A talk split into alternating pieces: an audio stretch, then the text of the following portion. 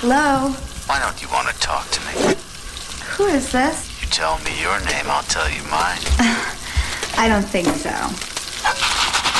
What's that noise? Popcorn. You making popcorn? Uh huh. I only eat popcorn at the movies. Well, I'm getting ready to watch a video. Really? What? Oh, just some scary movie. You like scary movies? Uh huh. What's your favorite scary movie? Uh, I don't know. You have to have a favorite. What comes to mind? Um, Halloween. You know, the one with the guy in the white mask who walks around and stalks babysitters? Yeah. What's yours? Guess. Um, Nightmare on Elm Street. Is that the one where the guy had knives for fingers? Yeah, Freddy Krueger. Freddy, that's right.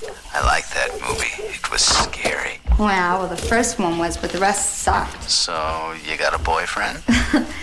Why? You want to ask me out on a date? Maybe. Do you have a boyfriend? Um, no. You never told me your name. Why do you want to know my name? Attention, l'animateur que vous allez écouter peut heurter la sensibilité des plus fragiles. Si vous ne supportez pas l'impertinence, nous vous conseillons des programmes plus adaptés comme La Maison de Mickey, Peppa Pig ou La Villa des Cœurs Brisés. vous êtes encore là? On vous aura prévenu. Vous écoutez complètement culte avec Famille et son équipe de 18h à 20h sur Dynamic One.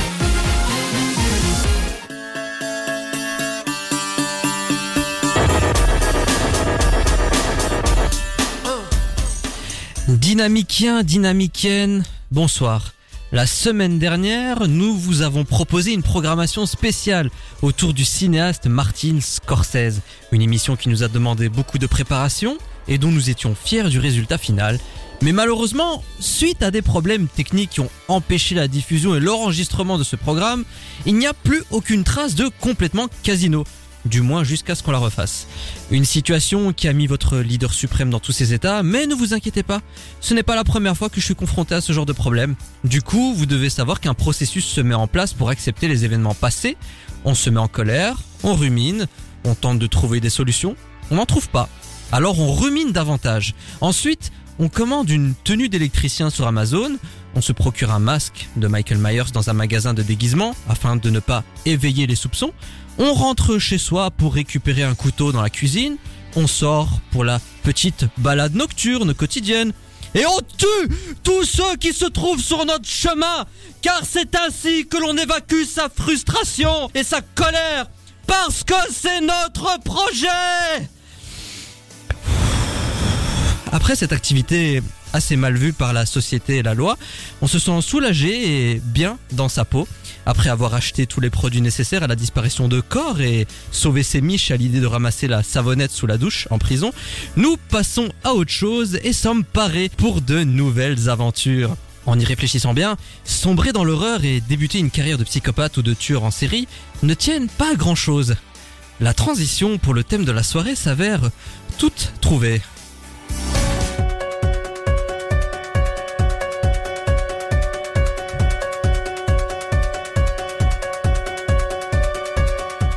Le 31 octobre, c'était Halloween, la seule fête de l'année où on a le malheur de voir des gens en cosplay dégueulasses dans le but de mendier quelques friandises ou des likes sur Instagram. La plupart du temps, ils sont déguisés en Joker ou en Harley Quinn, ils pensent être élégants et ressembler à leur personnage favori, mais en réalité, ils ressemblent davantage à leur mère ou à la prostituée qui fait des passes à 20 euros avec leur Mac à Gare du Nord. Et la plupart du temps, on confond les deux.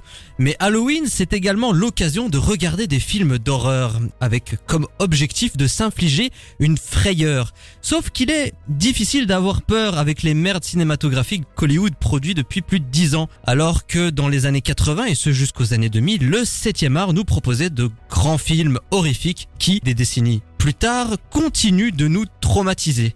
Car auparavant, il y avait de vrais amoureux du genre derrière la caméra.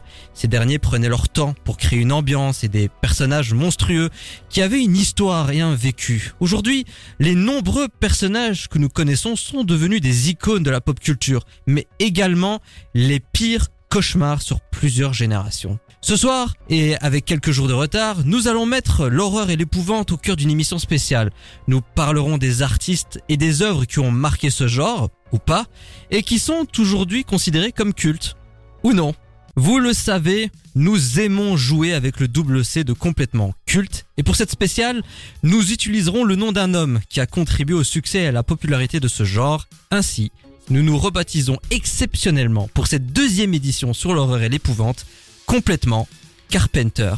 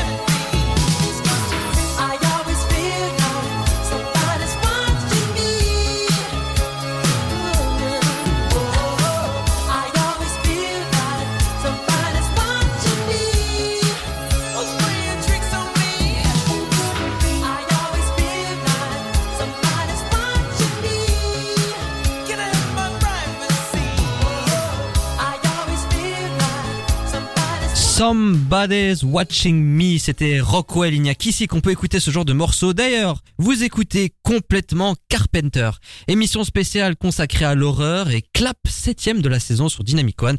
Avant de commencer, permettez-moi de vous introduire de manière légale, consentie et non sexuelle ceux qui vont vous accompagner tout au long de cette soirée.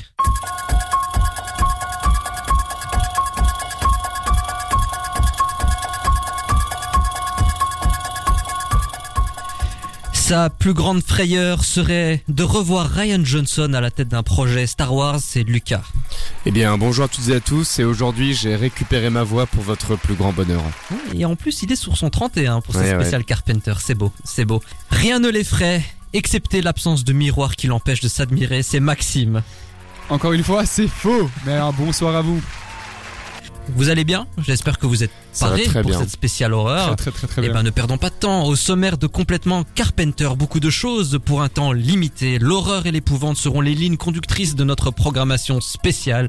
Nous parlerons de la série Netflix Ratched qui a été écrite par un scénariste réputé et coutumier du genre, à savoir Ryan Murphy. Le conseil de classe sera comme élève l'actrice et première victime du Ghostface dans la saga Scream, Drew Barrymore. Le pop quiz sera autour des célèbres thèmes dans le cinéma d'horreur. Le versus opposera deux figures emblématiques et jouant avec notre imaginaire, Freddy Krueger et Pennywise. Dans la séquence vidéo club, nous avons vu le long métrage Doctor Sleep avec Evan McGregor.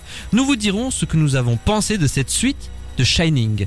Le défunt réalisateur de L'Exorciste, William Friedkin, sera au cœur de la rubrique Génie ou escroc. Pour conclure, le débat de la semaine portera sur l'état actuel du cinéma d'horreur. Malgré des films médiocres et manquant d'originalité, le genre connaît de gros succès au box-office. Pourquoi un tel contraste? Réponse en fin d'émission, mais vous le savez, on a toujours l'habitude de commencer par le tour des chroniqueurs en moins de 80 secondes, ou presque. Alors qu'est-ce que t'en penses, Marge? J'ai plus qu'à trouver le titre.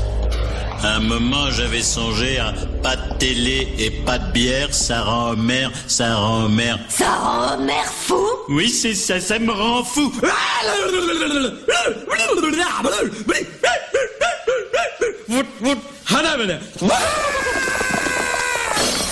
Ne t'approche pas de moi, Homer Donne-moi la batte, Marge. Donne-moi la batte. Donne-moi la batte. Allez, donne la batte. Donne la batte. Pour le mouiller. Jusqu'à 20h. C'est complètement culte sur Dynamic One. Vous connaissez la chanson, c'est votre moment, je vous laisse la parole, un coup de cœur, un coup de gueule, une recommandation, une critique, une news, une pensée, quelque chose que vous avez absolument envie de partager à nos auditeurs. C'est votre carte blanche et d'ailleurs, très chers auditeurs, si vous souhaitez réagir à notre programmation spéciale complètement Carpenter, eh ben vous pouvez le faire via nos réseaux sociaux et sur le site web dynamicone.be. On se fera un plaisir de lire toutes vos remarques. Maxime, je t'en prie. Et ben moi j'ai directement voulu nous lancer dans le grand bain une petite anecdote croustillante sur le tournage de l'Exorciste où en fait il y a une grande polémique hein, avant, pendant et après le tournage où on a su par exemple que Jack McGrawan, vous pardonnerez l'accent en anglais, il n'a pas évolué en une semaine, euh, donc qui jouait en fait le rôle du réalisateur était décédé hein, suite à une, grippe importante. On a également une autre anecdote avec euh, Helen Burstyn qui euh, a eu un accident durant le tournage avec sa voiture ou encore un feu qui est apparu en un coup, donc assez effrayant. Donc vous allez me dire publicité ou malédiction, à vous de nous dire. réalisé par William Friedkin, dont on parlera un peu plus tard dans cette émission. Lucas, Alors, eh bien, moi, je vous ai pas choisi euh, une une une œuvre de d'horreur pour le coup, parce que je, je me suis dit qu'on allait parler un petit peu d'autre chose, puisque ici, je suis en train de regarder l'adaptation du manga Pluto, euh, qui est sorti sur euh, qui est sorti sur Netflix. c'est le chien de Mickey. Et ça. alors, on pourrait croire que c'est le chien mythique, et pourtant pas du tout. Donc en fait, plutôt, qu'est-ce que c'est? C'est un manga euh, qui, qui est tiré de l'univers de... Attendez, parce qu'il faut pas que je prononce le, mot- le nom mal. Osamu Tezuka, plus connu pour avoir fait la série Astro Boy, que vous connaissez sûrement. Et bien en fait, plutôt, qu'est-ce que ça raconte? C'est un, c'est l'adaptation en version euh, trailer, un seinen, comme on pourrait dire en japonais, euh, du coup de l'arc narratif, le robot le plus fort du monde, et qui va se mettre du côté du, point de vue d'un robot particulier, Gesicht, qui va euh, enquêter sur la disparition, la mort de des robots les plus sophistiqués du monde, pour essayer de découvrir qui est derrière tout ça. L'arc, l'arc, ben va mettre mal notre héros favori Astro, puisque il va lui arriver des bricoles là-dedans, mais on va surtout s'attacher au personnage de Gesicht qui va être au centre de tout ça. Et alors j'en parle parce que dedans il y a eu vraiment un épisode, donc c'est c'est huit épisodes d'une heure, et il y a un épisode que je trouve particulièrement euh, euh, touchant, qui raconte l'histoire entre Norse 2, qui est un, robot, et un pianiste euh, compositeur de renom euh, dans, dans cet univers, et qui va, euh, en fait, Norse 2 va se passionner pour le piano, pour, et va vouloir apprendre le piano, et euh, le compositeur compositeur ne voudra pas et on va donc voir euh, le développement de cette relation euh, d'antagonisme qui va petit à petit euh, se, diriger vers un mentorat vraiment très touchant. Et rien que pour cet épisode, c'est l'épisode 2 de, la série, je vous conseille très fortement de vous, de vous pencher là-dessus. Les musiques sont vraiment très belles, l'image est bien, enfin les, dessins sont vraiment très beaux aussi et surtout on a, bah, on est là dans une œuvre vraiment de science-fiction, un peu cyberpunk que moi j'affectionne particulièrement, avec une ambiance très film noir des années 30, mais dans un monde très futuriste. Ça m'a l'air très intéressant tout ça, donc plutôt qui est disponible sur, Sur Netflix, tout à fait. Ou en manga aussi, il y a 8 tomes euh, en manga qui sont sortis. Alors moi pour le coup je vais vous parler d'un film d'horreur qui, je ne vais pas dire est sous-coté, mais dont on ne parle pas assez lorsque l'on parle de son metteur en scène. Il s'agit de Evil Dead qui est Ah. un incontournable du film d'horreur, j'ai envie de dire, qui est vraiment excellent. C'est issu d'une trilogie d'ailleurs, et Evil Dead 2 est souvent cité d'ailleurs comme le meilleur de cette trilogie. Bon, c'est vrai qu'il est un peu différent, que ça joue un peu sur la comédie et sur le côté satirique, mais Evil Dead est une pure réussite que je vous recommande. Et puis c'est réalisé par Sam Raimi, et Sam Raimi, eh ben, on, on dit tout le temps que c'est le réalisateur, à juste titre bien sûr, de la trilogie Spider-Man, mais il n'a pas fait que ça. Au départ, Sam Raimi était un coutumier de l'horreur. Et la raison pour laquelle j'ai envie de parler de Evil Dead et de Sam Raimi, c'est parce que ça bouge beaucoup du côté de Marvel par rapport aux deux prochains Avengers, à savoir Kang Dynasty et Secret Wars. Ouais. Le réalisateur qui était attaché au projet a été dégagé et il pense très sérieusement à proposer le poste à Sam Raimi. Ah waouh. Je ne sais pas ce que ça vaut. En tout cas, moi j'ai beaucoup aimé son Doctor Strange 2, donc euh, ça a l'air encourageant pour la suite. Eh ben, on peut, on ne peut espérer qu'il qu'il lui laisse carte blanche parce que ça, c'est encore autre chose. Le nombre de films de commande qu'il y a eu et qui finalement les réalisateurs n'ont quasiment eu rien à dire là-dessus. Donc c'est vrai que je serais assez curieux de voir ce que ça va donner. Et ça me permet donc d'introduire cette spéciale complètement Carpenter en vous posant cette question. Quel est votre rapport au genre horrifique. Est-ce que vous êtes un adepte, un amoureux des films d'horreur Lucas? Eh ben pas vraiment, dans le sens où euh, moi, je suis, j'ai- quand j'étais ado, j'étais vraiment particulièrement peureux, donc du coup, euh, je je- j'aimais pas trop les histoires de, de, de surnaturel, ça, donc je, je m'y plongeais pas trop.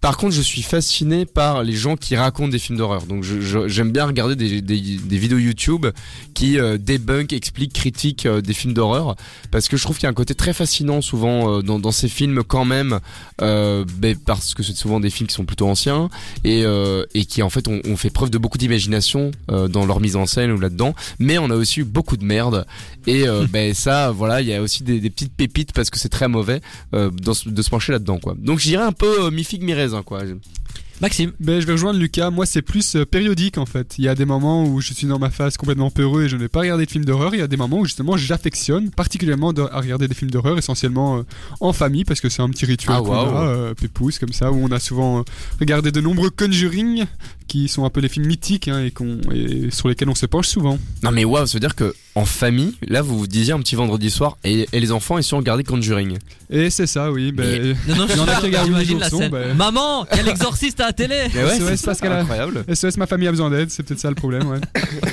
En tout cas, le ton est donné pour cette spéciale complètement Carpenter. T'es petit, t'es con, t'es moche, t'es laid, t'es fauché, t'as pas de talent et en plus de tout ça t'as pas d'amis Écoute complètement culte tous les jeudis sur Dynamic One. Au moins t'auras bon goût.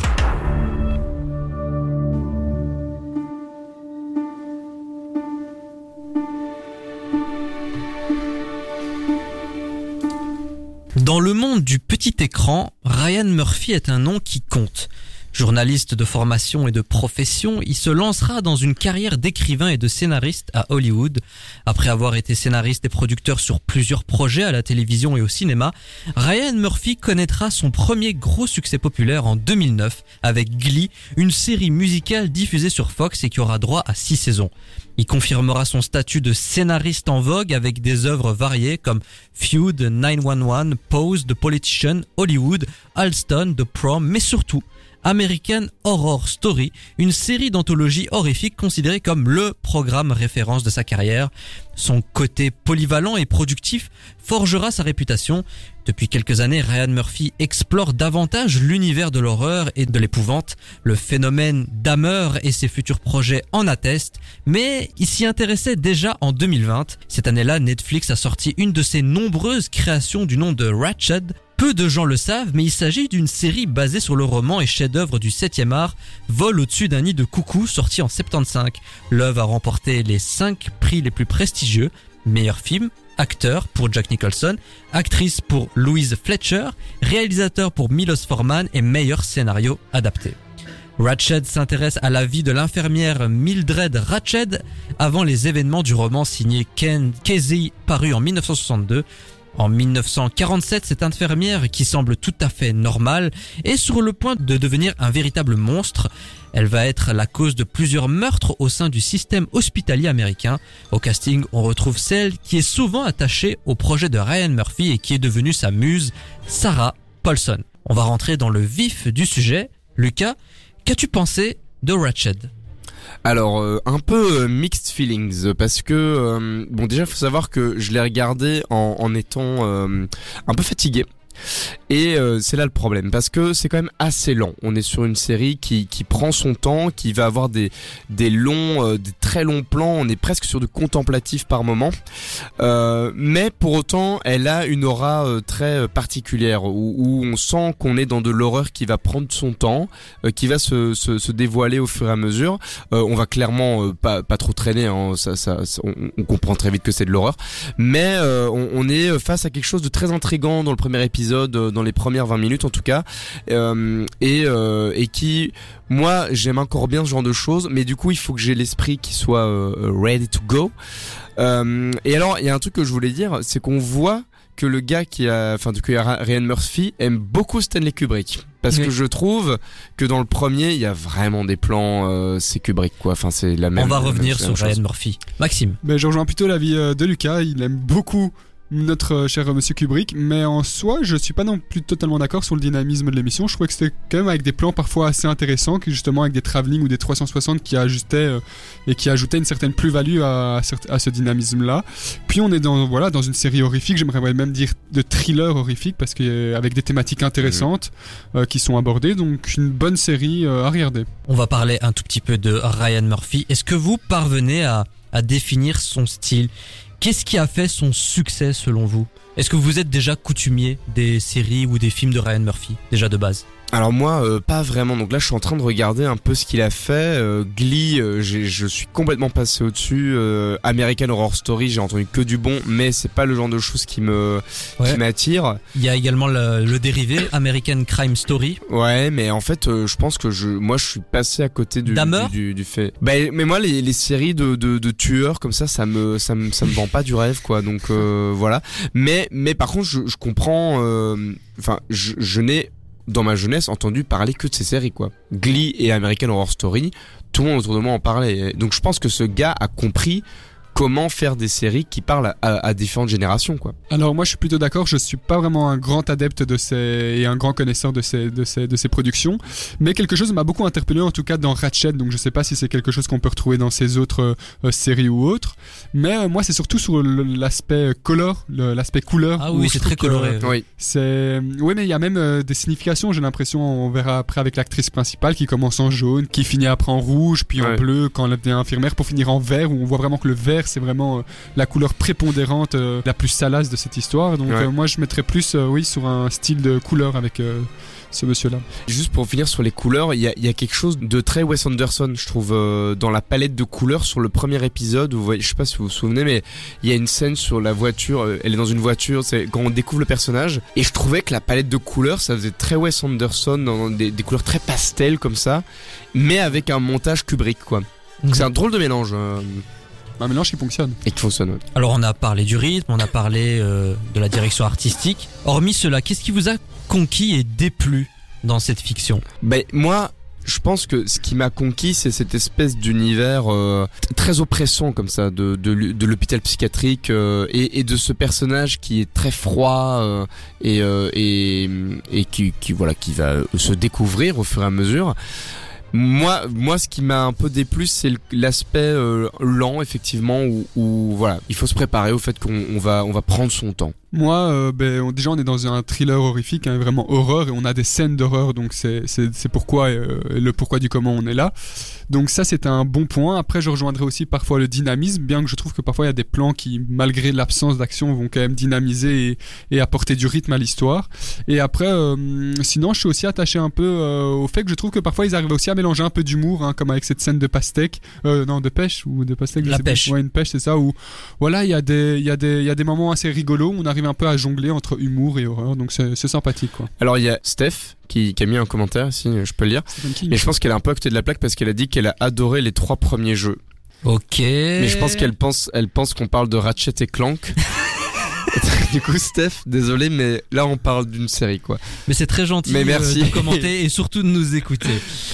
Alors, on va parler de l'actrice principale. Sarah Paulson est une habituée du petit écran et des œuvres signées Ryan Murphy, American Horror Story, American Crime Story. Elle a même joué dans Nip et Tuck. Que pensez-vous de cette actrice de façon générale et de sa performance en tant que Mildred Ratched? Lucas. Déjà, je pense que c'est un bon casting parce que euh, elle incarne bien ce côté euh, froid de, son personnage et euh, im- imprévisible. Donc je, vraiment, je, je trouve que à ce niveau-là, euh, c'était une bonne idée de, de la caster. euh. Mais alors, moi, je me souvenais pas d'elle dans, dans les autres parce que je pense que j'ai pas, ben, comme j'ai pas vu American Crime Story, euh, ben voilà, forcément, je suis passé à côté. Donc je l'ai découverte un peu là-dedans et euh, une bonne découverte euh, en soi. Euh, mais je rejoins un peu euh, mon ami Lucas comme souvent d'ailleurs j'ai l'impression. Ouais. Euh, du coup euh, oui moi c'est pas quelqu'un que de base j'avais spécialement regardé dans d'autres œuvres mais euh, voilà l'acting et même l'acting en général je trouve qu'il est plutôt pertinent et va plutôt très très bien avec euh, le sujet et sinon oui elle a une certaine beauté froide aussi ou même sans parler sans rien faire elle a elle a un côté froid qui ressort qui Je viens de voir, pardon, mais qu'elle a joué dans Bird Box. Voilà, et c'est pour ça qu'elle me disait quelque chose quand je la voyais. Je me disais, mais, mais je l'ai vue dans autre chose, mais elle était pas aussi. Euh, putain, et ben maintenant, ok, je comprends. J'ai juste envie de faire une remarque. Moi qui ai vu le film, je sais pas si c'est votre cas, Vol au-dessus d'un nid de coucou Ouais. avec Jack Nicholson, ne considérez pas Ratched comme un préquel à ce film. On est vraiment sur deux versions mais totalement différentes. Faut pas euh, voir ça comme les origines de Ratched, en tout cas pas les mêmes origines que l'actrice dans le film Vol au-dessus d'un nid de coucou. J'avais quand même envie de le mentionner parce que bah ça peut en sortir plus d'un lorsque l'on regarde Ah ouais. la série et qu'on fait la connexion avec le film. La question finale de cette séquence, c'est par rapport au ton qui a été choisi. Est-ce qu'on peut considérer Ratched comme une œuvre horrifique? Parce que quand on parle d'horreur, on pense au jumpscare, on pense au traumatisme, on pense au fait de sursauter, euh, de paniquer. Est-ce qu'on retrouve cela dans Ratched? Mais ouais, je pense que il y a vraiment un gros problème avec l'horreur, c'est qu'on associe ça à un slasher en fait. 100% du temps, euh, à cause des années euh, 70, je pense où vraiment là, il y a eu une collection de slashers euh, nuls. Et du coup, dans l'imaginaire collectif, on s'est dit ah euh, l'horreur euh, c'est ça. Puis il y a eu Conjuring où on s'est dit ah euh, l'horreur euh, c'est le paranormal tout ça. Alors qu'en fait non, euh, l'horreur euh, c'est aussi euh, du psychologique, euh, c'est aussi euh, de- du paranormal, mais qui est pas forcément, euh, qui fait pas forcément peur, mais qui va nous provoquer un sentiment de malaise. Et là, je pense que du coup, on y est vraiment quoi, parce que il y, y a des scènes où t'es mal à l'aise et t'es t'es pas t'es pas bien quoi. des scènes où tu es mal à l'aise et aussi où tu te sens oppressé un peu Ouais, euh, ouais, vraiment euh, une certaine pression constante et un stress euh, euh, ouais un peu à l'image de Dahmer c'est pas spécialement horrifique bien que voilà on voit des choses terribles mais je veux dire c'est vraiment un sentiment de mal-être qui persiste tout au long de l'œuvre et qui s'accentue euh, épisode par épisode Et tu sais, c'est comme, euh, je sais pas si vous avez vu les films Get Out et, et Oui. Us. de Jordan Peele de Jordan Peele. Si vous n'avez pas vu ces films, voyez-les. Et ben, euh, c'est marrant parce que c'est clairement des films d'horreur et pourtant on les vend pas comme étant particulièrement des films d'horreur. Alors que il y a vraiment une manipulation de l'horreur dans ces films-là. Qui est souvent mis dans la catégorie thriller c'est vrai Tout à fait. tu les recherches Tu euh, vois vrai. ouais c'est vrai Alors qu'en fait, euh, putain, il y a quand même des scènes où euh, t'es pas bien, quoi. ouais, Euh, je suis d'accord Us, Us a plus ce côté horrifique euh, parce que là, on est dans un truc très perturbant aussi visuellement, mais euh, mais voilà, ça, je pense que c'est dommage en fait, parce que du coup, on ne va pas mettre dans cette catégorie des films qui sont clairement leur place. Est-ce que vous recommandez euh, Ratched aux auditeurs de Dynamic One? Ça dépend de leur euh, subjectivité et leur affinité avec euh, l'industrie horrifique. Donc, euh, s'ils aiment bien euh, et qu'ils veulent quand même quelque chose euh, pour passer leur temps, qui sont adeptes justement à ce genre de série horrifique, pourquoi pas Après, Oui, moi, mais par rapport au code de l'horreur qui cartonne en ce moment. Pour moi, cette série est bien mieux que de nombreux films qui sont sortis. Pour moi, il n'y a pas de débat. Après, ça m'a pas spécialement plus touché que ça, mais c'est une bonne série à l'instar ou à l'image justement d'un Dahmer. Oui, j'ai tendance à être d'accord, mais avec toujours ce petit warning de attention, soyez éveillés quand vous regardez ces films-là, soyez disponibles mentalement. Et ce qui peut être un cachet de qualité, hein, quelqu'un qui prend son temps pour raconter son histoire, c'est pas forcément mauvais, mais du coup, faut faut le prendre tel quel. quoi. Ce que je n'ai pas fait, qui du coup moi m'a un peu gâché euh, la, vision parce que j- j'ai pas pu profiter de la série dans son entièreté à cause de ça. quoi. Ratched de Ryan Murphy avec Sarah Paulson dans le rôle principal. Elle est disponible sur Netflix. Faites-vous votre propre avis si ça vous intéresse et sachez qu'une saison 2 est déjà en production par la plateforme de streaming. That's my peach. I brought it here. It's a peach in my mouth. Sorry. You are not sorry, but you will be. Prenez vos pilules de pas d'amalgame, car complètement culte prend le contrôle jusqu'à 20h sur Dynamic One.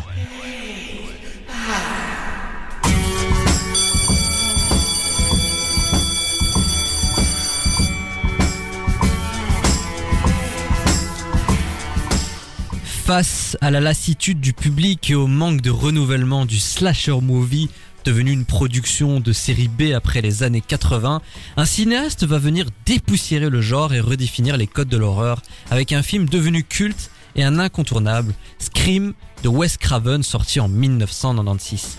Le succès réside sur la revisite des codes horrifiques mêlant massacre et enquête pour savoir qui se cache derrière ce masque si iconique. La première victime du Ghostface se nomme Cassie Baker, le cliché de l'étudiante populaire de son lycée. Sa mort survient dès l'ouverture du film et elle marquera les esprits par son côté choc et sanglant. La disparition de Cassie Baker entraînera la résurrection de celle qui l'a incarnée dans la fiction. Malgré son nom réputé dans le milieu et ses débuts prometteurs, enfant dans E.T. de Steven Spielberg, son parcours rebelle et erreur de jeunesse ont davantage alimenté la presse people et ralenti son ascension. Grâce à Scream, elle réalise un retour fracassant pour devenir dans les années 2000 une actrice et une productrice de renom. Comédie, drame, romance, horreur, elle n'a pas hésité à changer de registre. Depuis une dizaine d'années, elle est passée essentiellement derrière la caméra pour explorer de nouveaux horizons. Elle souhaite se consacrer aux autres. Autrefois, on la surnommait l'enfant terrible d'Hollywood. Elle possède aujourd'hui son propre talk show. Elle écoute, elle compatit tellement que ça en devient flippant.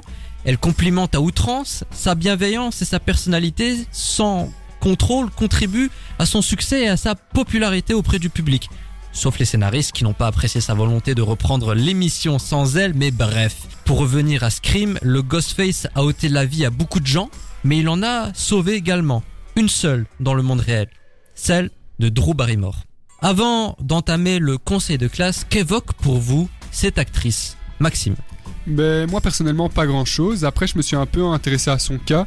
J'ai vu qu'elle a joué tant dans des films comiques que dans des films euh, horrifiques. Donc c'est quelqu'un qui, comme j'aime bien le dire, a cet effet caméléon, hein, euh, qui s'est montré aussi euh, sa versatilité dans le- dans l'industrie cinématographique. Donc euh, oui, c'est c'est une actrice quand même polyvalente et intéressante de par son talent et de par sa personnalité. Lucas. Mais malheureusement, euh, comme elle a, elle a fait, euh, elle- elle- en fait, elle a été connue notamment pour Scream euh, et Charlie drôle de dame. Et ben, euh, moi, c'était pas les films que j'ai regardés. Donc Drew, je suis désolé ma pote, mais tu fais pas partie de mon paysage, euh, de mon paysage de personnalité. Donc euh, voilà, je, je, je la connais pas plus que ça. Je me suis aussi renseigné sur elle et je pense qu'il y aura quand même pas mal de choses à dire. Mais malheureusement, euh, je pense qu'elle a, elle a, elle est passée sous les, sous les radars quoi. Allez, on commence sans plus attendre. Premier critère de ce conseil de classe, la carrière, et vous allez voir qu'elle a quand même fait beaucoup de choses. Alors elle est active depuis 1976. Elle avait 11 mois lorsqu'elle avait tourné sa première publicité.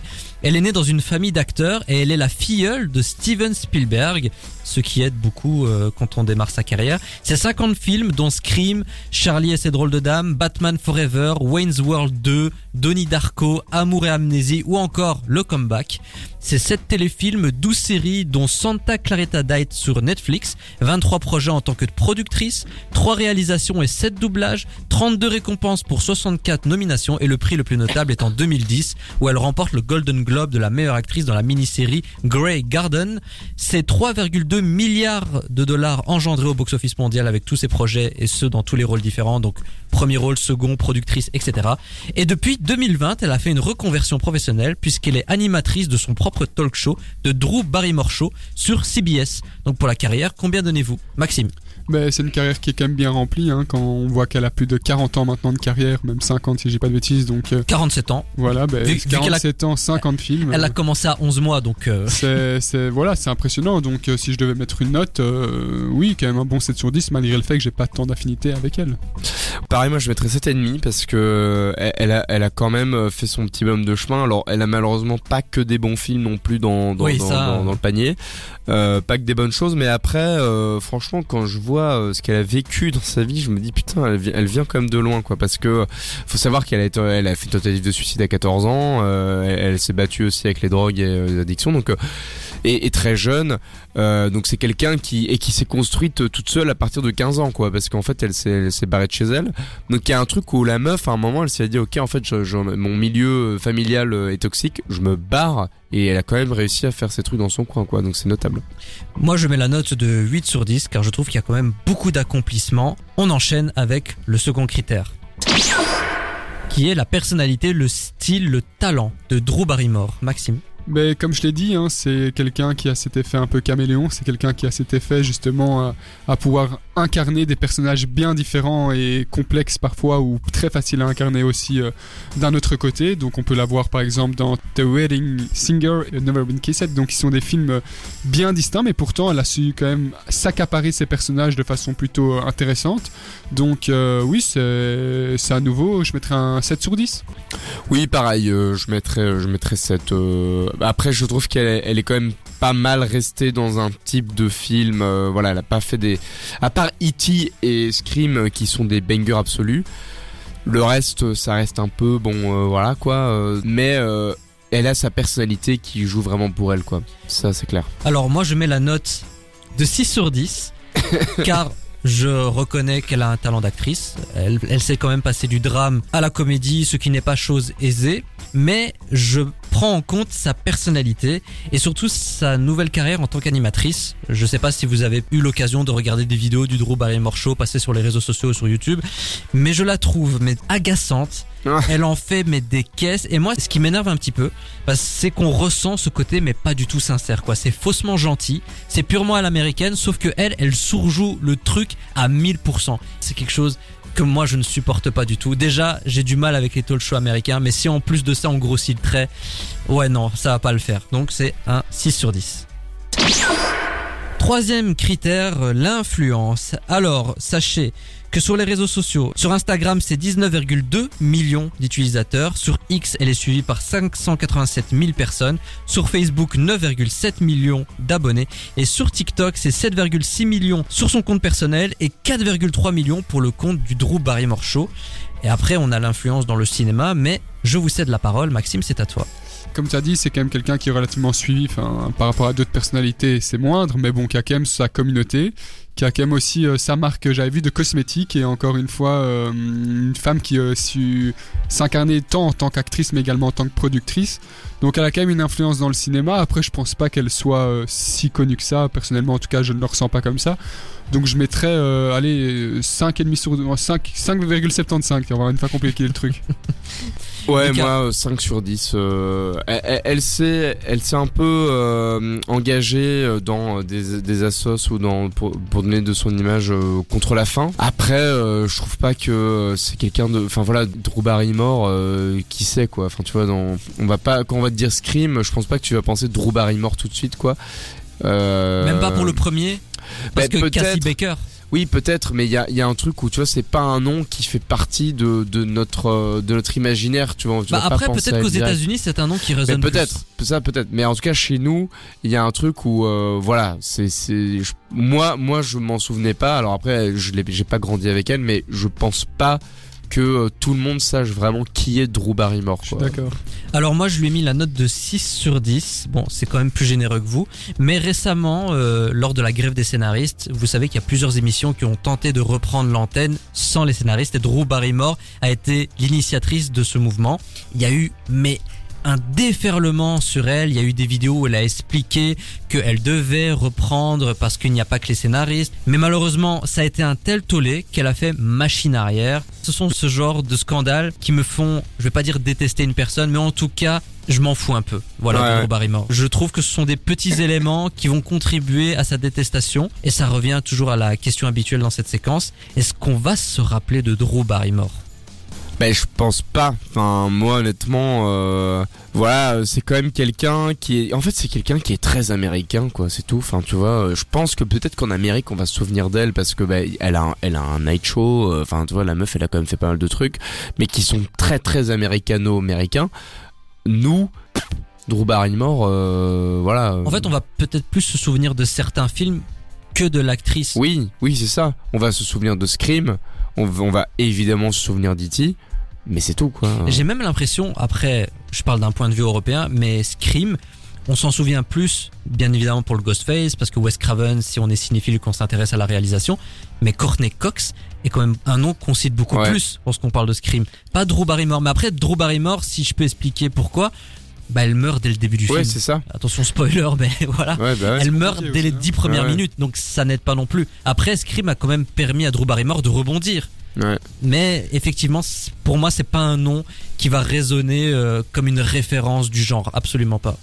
Oui, je, je rejoins complètement votre avis. C'est déjà, je m'en rappelais même pas avant l'émission. Je m'en rappelle pendant l'émission, mais je m'en je m'en rappellerai pas après l'émission. Donc, euh, je pense que c'est ouais, une personne qui sera juste encore peut-être un- légèrement connue aux États-Unis, mais je pense que son empreinte va par contre Mais disparaître. Mais déjà, tu vois, euh, je suis même pas sûr que Scream euh, en Europe. euh, Je suis pas sûr que c'est un film qui ait tant fonctionné en Europe.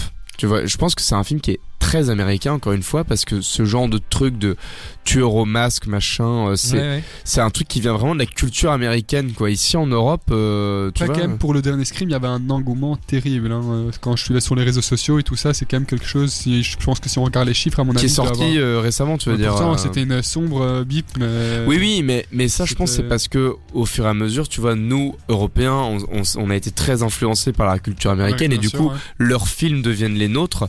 Mais à l'époque, et je dis, peut-être que je dis de la merde, hein, mais j'ai le sentiment que c'est le genre de, de truc qui, qui a très très fort fonctionné aux États-Unis et qui ensuite a percolé chez nous et qui a peut-être eu son succès, mais qui a pas eu un succès genre vraiment fulgurant comme ça a pu l'être euh, là-bas. Donc elle est pas culte pour vous? Non. Non, non, vraiment pas. On, on en est loin. Désolé. Et enfin, le dernier critère, le ressenti personnel. Lucas. Eh ben, euh, je dirais, Drew, que tu es un peu le vent d'automne lorsqu'on se balade dans le parc.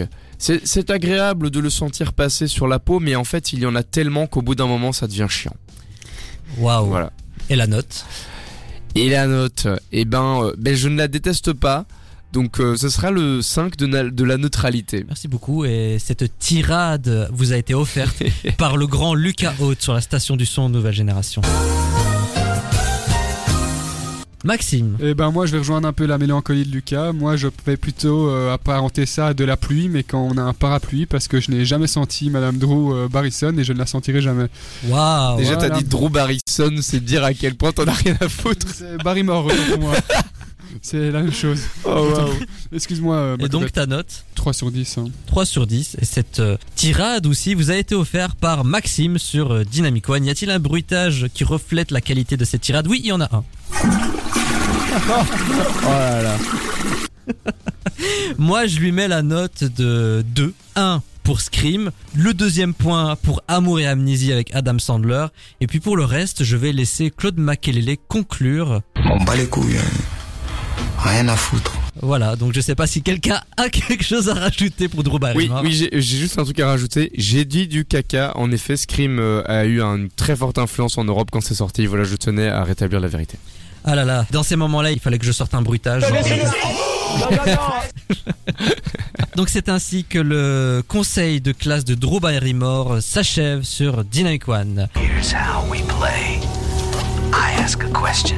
If you get it right, Steve lives. Please don't do that. Come on, it'll be fun. Please. It's an easy category. Please. Movie trivia. Or even give you a warm-up question. Don't do this. I can't. Name the killer in Halloween. No. Come on, it's your favorite scary movie, remember? He had a white mask, he stalked the babysitters. No. Come on, yes you do. Please. What's his name? I can't. I can't. Steve's counting on you. Michael. Michael Yes! Very good.